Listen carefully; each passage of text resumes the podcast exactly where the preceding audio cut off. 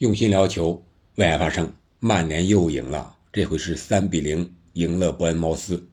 这是世界杯之后曼联连赢的第四场，而且这四场进了九个球，一球未失啊！除了英联杯伯恩利那场比赛我没有看，其他三场比赛我全都看了。那本期节目咱们就聊一聊世界杯之后的曼联为什么踢得这么好。咱们先别说他厉害不厉害。就说他为什么能踢这么好？四场比赛九个进球零失球。我觉得有这么几个原因吧。第一个当然是离不开 C 罗，虽然他已经走了，但是这个锅有时候他还得背一下。毕竟他在的时候，曼联的成绩不是特别的好。他一走呢，曼联的成绩反而上来了，不能说一点关系都没有。过多咱们就不多分析了。之前咱们讲过，那第二一点呢，就是主帅滕哈赫他是功不可没呀。单说和伯恩茅斯这场比赛，这个战术我觉得就非常的具有针对性，三比零比分上无可挑剔。然后在战术上，他用了之前没有首发的中后卫组合林德洛夫和马奎尔。为什么用这个战术呢？我想他针对的是伯恩茅斯的。高大的中前场，你看他有一米九七的比林，一米八七的索兰克，一米九六替补出场的穆尔，还有后场的一米九一的凯利，一米九一的麦帕姆，还有门将啊特拉菲斯也是一米九一，这么多一米九一的高个所以说他用上了相对来说身材比较高大的马奎尔和林德洛夫搭档打中后卫。而让卢克肖呢，又回到了左边后卫的这个位置上，这个调整非常的具有针对性，而且效果非常的好。伯恩茅斯这个队啊，我不知道他主教练这个加里奥尼尔是怎么想的，那么多的一米九以上的大个队员，他进攻吗？非得走脚下，不喜欢走高空。他和切尔西输的那场比赛也是这样一个战术。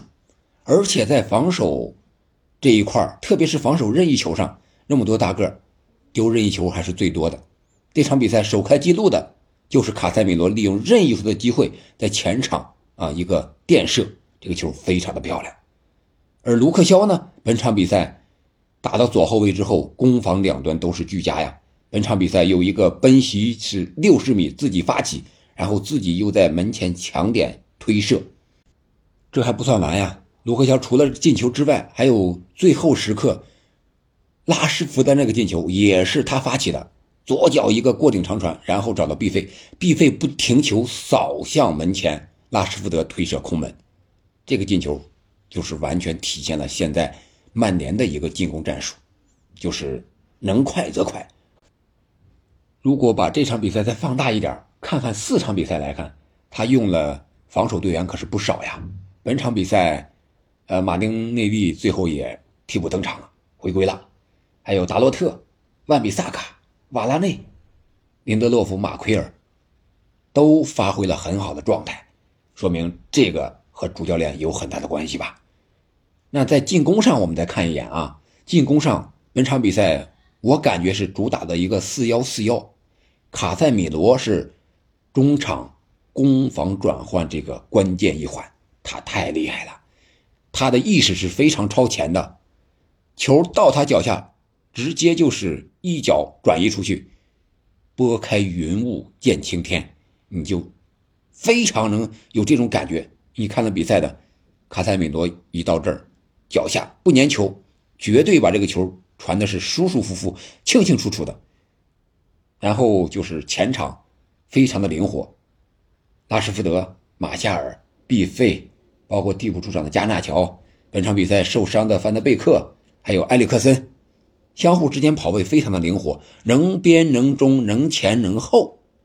拉什福德还能打右边，还能打中路，还能进球，一直能进球。拉什福德是找回了之前最好的状态，而马夏尔呢，也是可以无休止、永远的那种在前场奔跑抢。范德贝克也能跑出空当，也能为队友做球，埃里克森罚任意球，助攻卡塞米罗进球，非常的漂亮。每个人各负其责，但是又都能发挥自己的作用，无论在什么位置上，无论怎么轮换，这个就不得不说主教练滕哈赫确实有两把刷子。对了，不能不说啊，这个德赫亚这门将你不能把他忘了，本场比赛是能够零封的最大功臣。至少是四次扑出了伯恩茅斯的劲射啊，非常的让人提气的。那有人可能会说了，你看曼联那几个对手吧，一个比一个弱啊，确实是伯恩利啊、诺丁汉森林啊、狼啊、啊伯恩茅斯呀啊，基本上都是在保级线上混的。但是除了赢球之外，关键是他能零封，而且这连胜啊，能够让曼联队内的士气越来越强。越来越自信，而且更衣室的氛围越来越好。我想这个是可能为后续的遇到强队打下的一个非常很好的基础。这是胜利之外另有收获的东西。再一个，我们可以看一下他在积分上，目前是已经来到了第四位，稳定在了第四位，可以说马上就可以超越本场比赛和阿森纳零比零战平的纽卡斯尔。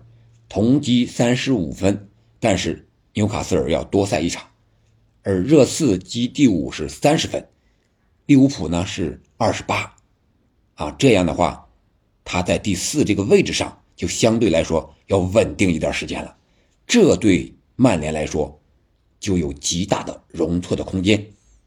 好了，这就是我对曼联世界杯之后的表现的一个点评，你怎么看呢？欢迎在评论区留言，我们下期再见。